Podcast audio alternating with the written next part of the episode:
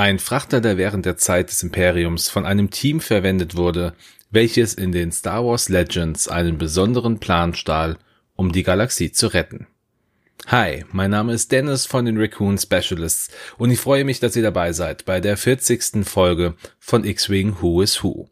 Heute im Fokus der HWK 92 Frachter der Rebellen. Viel Spaß!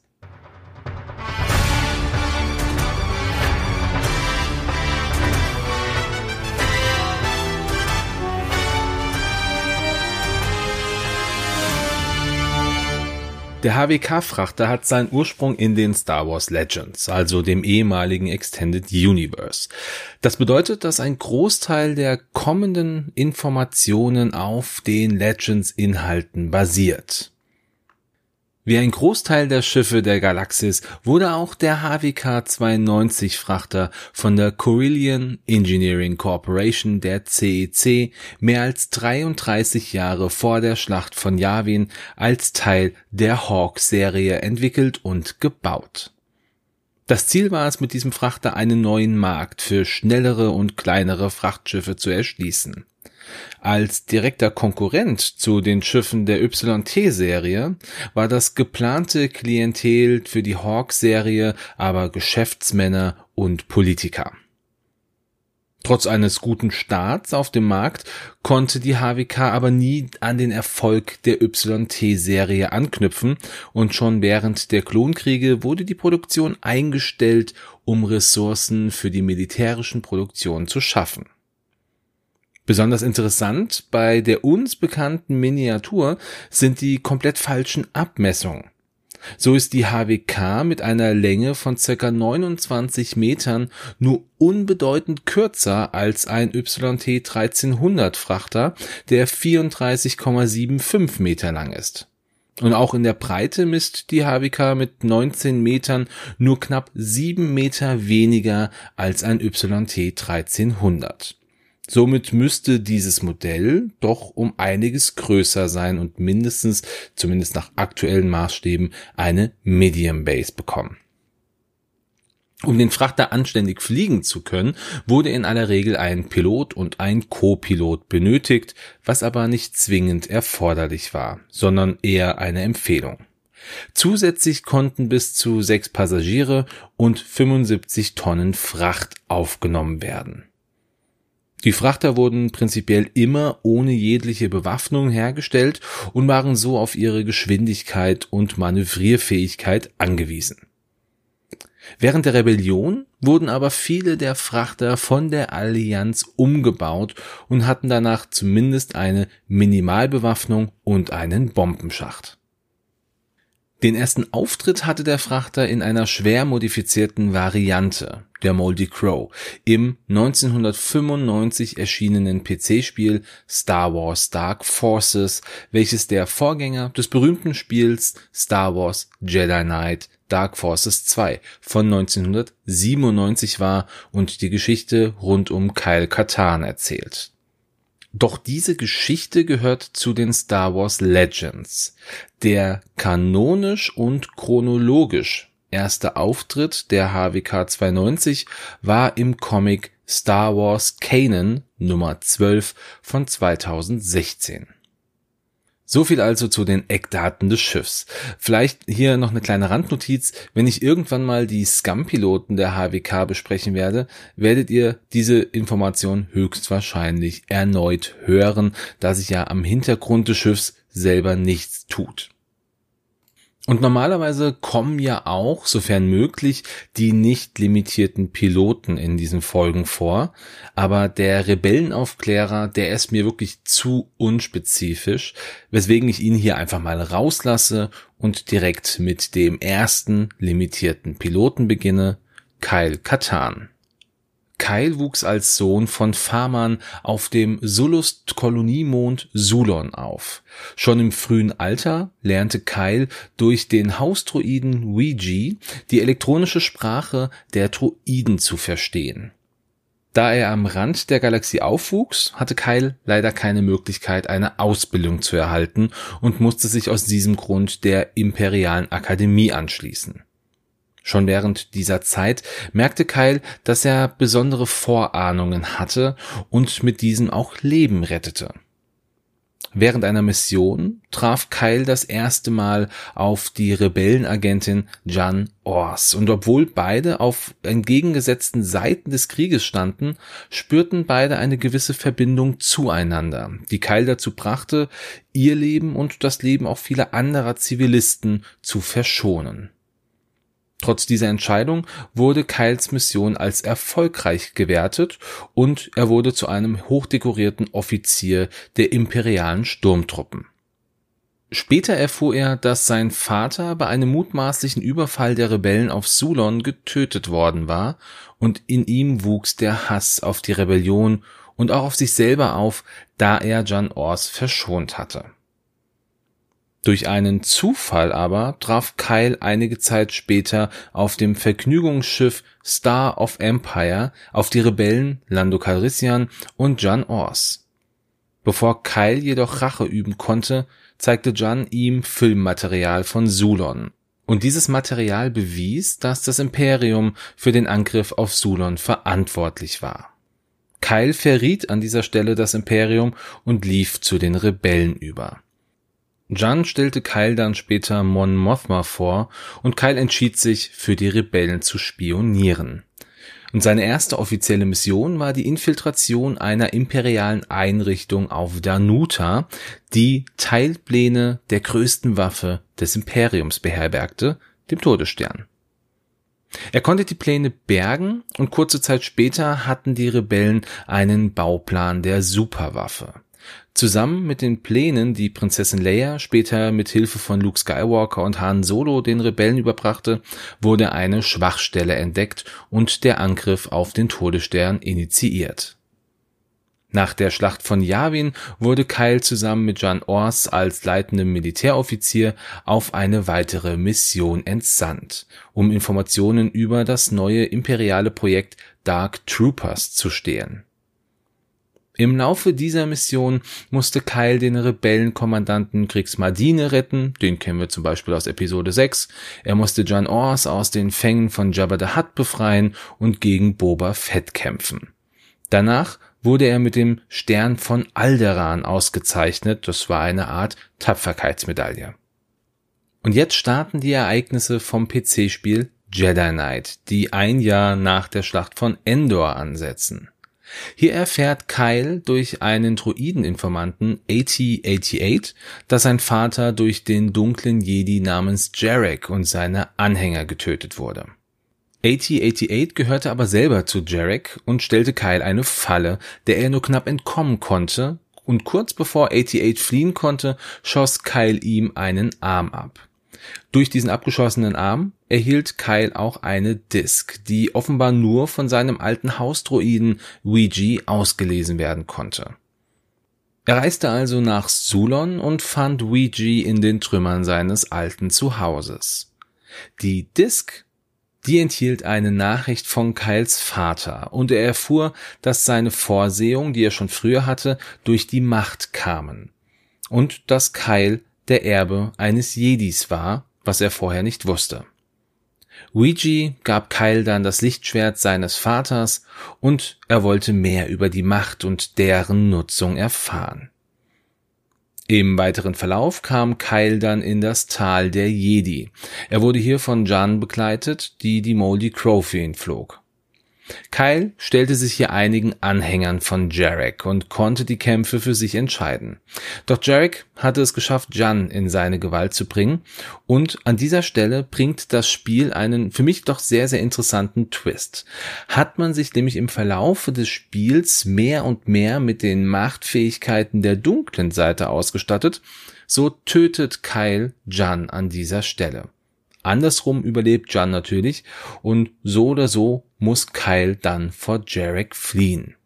Und noch etwas später betrat Kyle dann das Zentrum des Teils der Jedi, wo er Jarek ein letztes Mal stellte und ihn dann auch besiegte. Die letzte Szene im Spiel, die ändert sich auch je nach Machtausrichtung und Kyle wird entweder zu einem Jedi oder zum neuen Imperator. Okay, da muss ich auch sagen, es ist mir relativ schleierhaft, wie das wirklich funktioniert. Aber egal, diese Szene, die fand ich damals schon immer sehr beeindruckend. Ja, und nach diesen Ereignissen beginnt die Geschichte des Addons Mysteries of the Sith. Hier bietet Luke Skywalker Kyle an, ihn auszubilden, was dieser aber ablehnte. Er bildete sich also in den nächsten Jahren selber aus und hatte immer so einen leichten Hang zur dunklen Seite. Die Hauptprotagonistin in diesem Addon ist Mara Jade und sie bittet Kyle darum, sie auszubilden und somit wird Kyle zum ersten Meister für Mara nach dem Imperator. Im Verlauf des Addons möchte Kyle einen alten Sith-Tempel auf Drum und Kars untersuchen und verfällt hier der dunklen Seite der Macht. Doch Mara schafft es, Kyle wieder zur Besinnung zu bringen. Und danach begab er sich dann doch noch in die Lehre von Luke Skywalker. Im offiziellen Nachfolger zu Jedi Knight, also Jedi Knight 2, ist Kyle wieder aus dem Orden der Jedi ausgetreten und arbeitet erneut als Söldner und Agent für die neue Republik. Zusammen mit Jan Ors erlebt er dann hier Abenteuer und es ist wirklich an dieser Stelle auch egal, ob Jan im ersten Spiel getötet wurde oder nicht, sie ist hier einfach wieder da. Jan und Kyle haben in diesem Spiel ein neues Schiff, die Raven's Claw, die schon wie eine umgebaute Version der HWK aussieht, aber nirgends wirklich ja, irgendwo mit einer Verbindung aufgelistet wird. Also ich konnte keine Information entdecken, dass die Raven's Claw zu der Hawk-Serie gehört. In diesem Teil gibt es natürlich auch wieder dunkle Jedi, die besiegt werden müssen, um die Galaxis vor dem Untergang zu retten. Im dritten Teil, Jedi Academy, übernimmt Kyle die Ausbildung des jungen Padawan oder der jungen Padawan, also je nachdem Männlein oder Weiblein, namens Jaden Core. In diesem Spiel geht es um die Bedrohung einer Gruppierung namens die Jünger von Maka Ragnos, die einem dunklen Lord der Sith, der 5000 Jahre vor der Schlacht von Yavin gestorben war und bis dahin der Anführer des Sith-Imperiums war, die Treue geschworen hatten. So viel dann zu den Spielen. Später gibt es dann noch Geschichten über die Konflikte mit den Yusang Wong und Kyle wird auch Mitglied des Rates der Jedi. Ich persönlich muss sagen, ich finde es sehr schade, dass Kyle in X-Wing keine Macht bekommen hat, da dies ja wirklich doch ein wichtiger Bestandteil in den Star Wars Legends war und auch ist. Ja, wie auch die HWK hat Kyle seinen ersten Auftritt natürlich dann in Star Wars Dark Forces, wurde aber chronologisch schon etwas früher in einem Comic namens Star Wars Purge Seconds to Die in einer Vision gezeigt. Kyle ist aber aktuell noch immer ein Star Wars Legends Charakter. Bleiben wir jetzt noch mal kurz beim Miniaturenspiel und gucken noch mal auf seine Fähigkeit. Die besagt ja, zu Beginn der Kampfphase darfst du einen deiner Fokusmarker auf ein befreundetes Schiff in deinem Feuerwinkel transferieren. Ich persönlich sehe diese Fähigkeit als Teil seiner Vorhersehungen an, die er schon ja, vor seiner Ausbildung zum Jedi hatte, um befreundete Kameraden zu retten. Ja, also wäre für mich das Logischste, Könnt mir natürlich mal gern sagen, was ihr davon denkt. Und jetzt kommen wir dann auch schon direkt zum nächsten und auch vorletzten Piloten der HWK 290, Rock Garnett. Rock, das war ein menschlicher Mann, der auf Socorro, auf einem Planeten im Outer Rim geboren wurde. Während der Rebellion arbeitete Rogue als Schmuggler und flog seinen persönlichen HWK 92 Frachter, die Moldy Crow. Von seinen Eltern wurde Rogue abgelehnt, da diese nicht mit seiner Entscheidung, Schmuggler zu werden, leben wollten. Sein Traum war es immer, mit einem Geschäft das große Geld zu machen und somit sich zur Ruhe setzen zu können. Ja, doch seine Credits, die musste er im Grunde eigentlich immer für die Bestechung von Zollbeamten ausgeben. Dies führte dazu, dass er einen Kredit von über 25.000 Credits bei Crupper the Hut aufnehmen musste und Crupper erinnerte ihn ständig an seine Schulden mit der Drohung, ihm die Kniescheiben zu brechen. Ja, der freundliche Hutte heißt wirklich Crupper oder Krapper, je nachdem, wie man es aussprechen möchte. Nachdem Rocks Schwester Nena getötet wurde, erbte er ihren leichten Frachter, die Dorian Discus. Ja, und dieses Schiff ist weder im Legends noch im Kanon in irgendeiner Form näher beschrieben worden, von daher gibt es hier keine weiteren Informationen. Doch die Dorian Discus, die brachte Rock auf die Idee, seine Moldy Crow an Grappa zu verkaufen, um dort seine Schulden zu begleichen. Auf der Dorian Discus hatte Rock einen P2 Astromech-Droiden und einen Wookie-Co-Piloten namens Karao Wow. Ich hoffe, das habe ich jetzt richtig ausgesprochen. So wird's geschrieben. Klingt ein bisschen komisch, aber die Wookie-Namen sind ja nun mal so. Im Laufe seiner Abenteuer kam Rock mit Kopfgeldjägern, gefallenen Jedi und dem Imperium in Konflikt und schaffte es durch Geschick und einer großen Portion Glück immer wieder glimpflich aus diesen Lagen herauszukommen. Dennoch wurde er in sieben Sternensystemen unter dem Vorwurf Plünderung und Vergewaltigung gesucht. Diese Vorwürfe, die weist Rock aber natürlich strikt ab und sagt überall, dass es sich hier um ein Missverständnis handeln würde. Ein kleiner interessanter Fun Fact an dieser Stelle.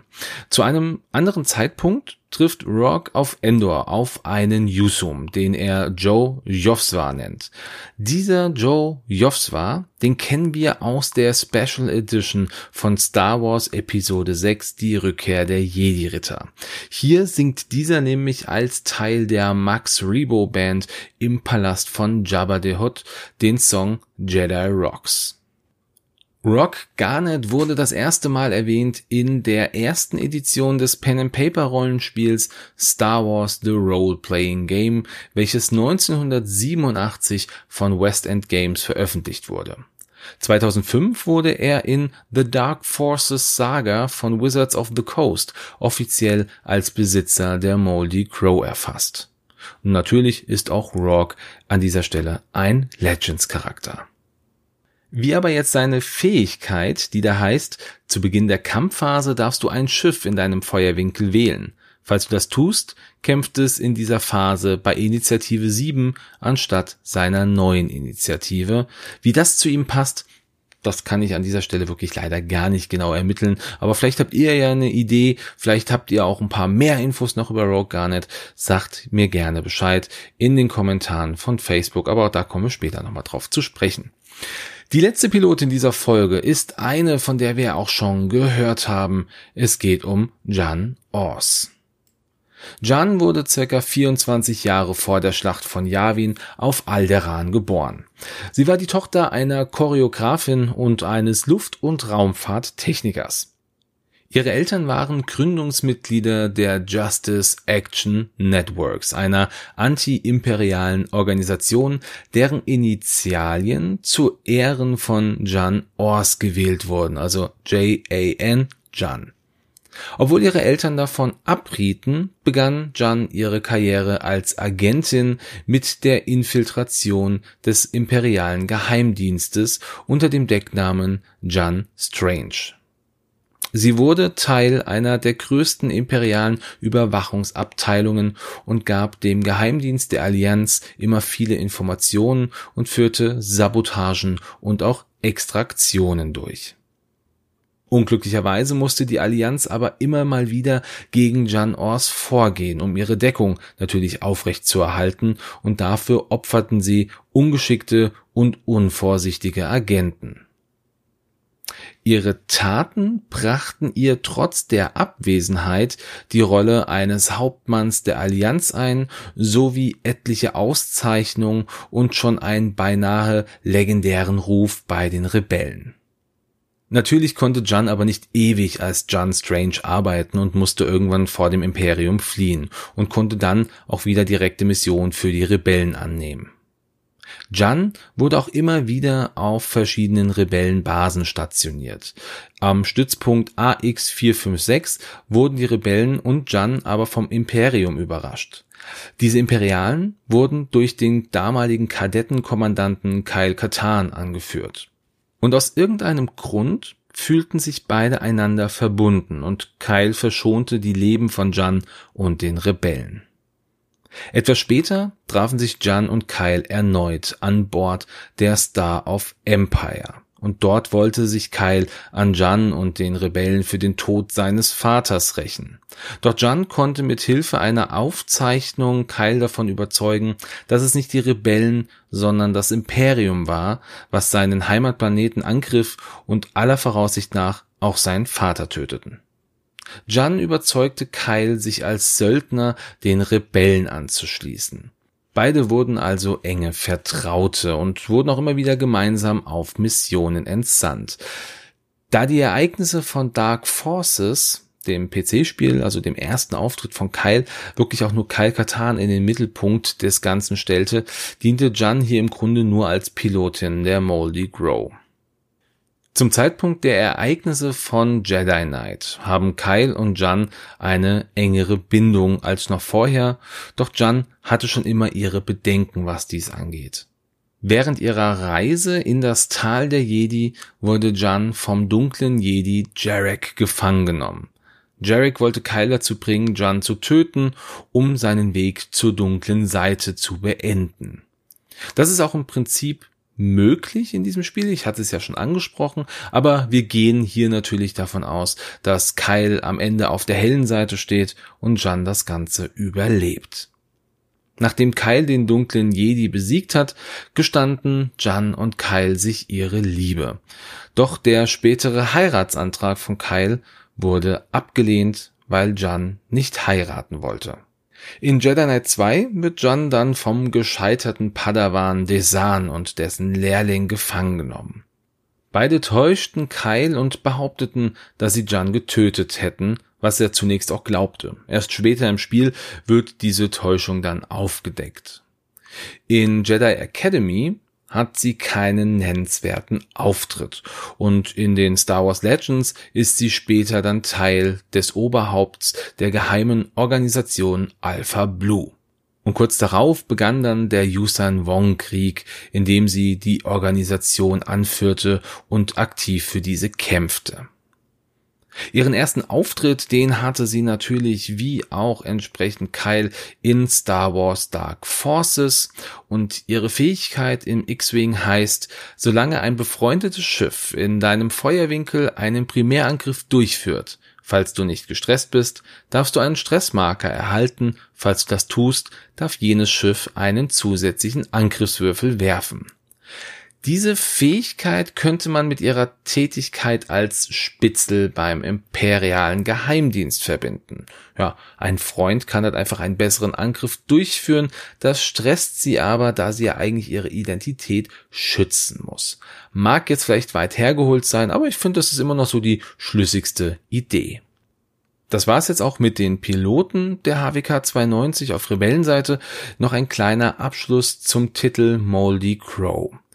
Dieses Schiff, das hat wirklich so gut wie jedem Piloten auch aus der Scum-Fraktion gehört. Zuerst war es das Schiff von Rock Garnet. Der verkaufte es an Crapper the Hut. Diesen wurde es dann von Days Bonearm gestohlen. Den kennen wir von der Scum-Seite. Dieser ließ es dann als Lockmittel zurück und das Schiff wurde vom Imperium beschlagnahmt. Und aus dieser Beschlagnahmung konnte es Palop Godali befreien.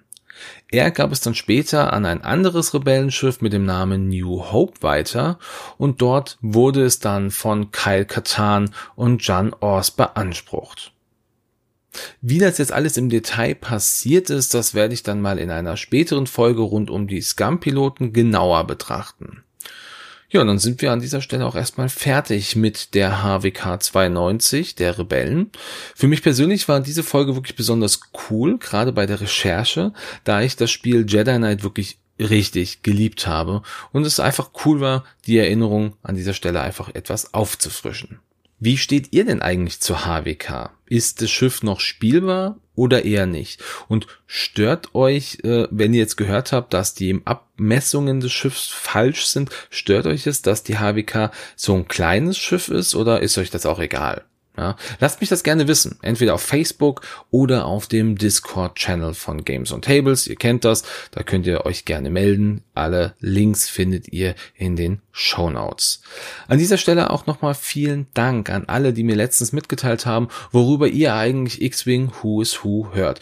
Ich muss sagen, ich war eigentlich damit oder darauf gefasst, dass wir so eine klare Tendenz haben, aber ihr seid wirklich breit gefächert in allen Bereichen. Finde ich ganz cool, dass man uns auf so vielen Plattformen mittlerweile hören kann. Es ist ja jetzt, ich sag mal klar, RSS-Feeds, wir haben Spotify, wir haben iTunes Podcasts und wir haben dieser.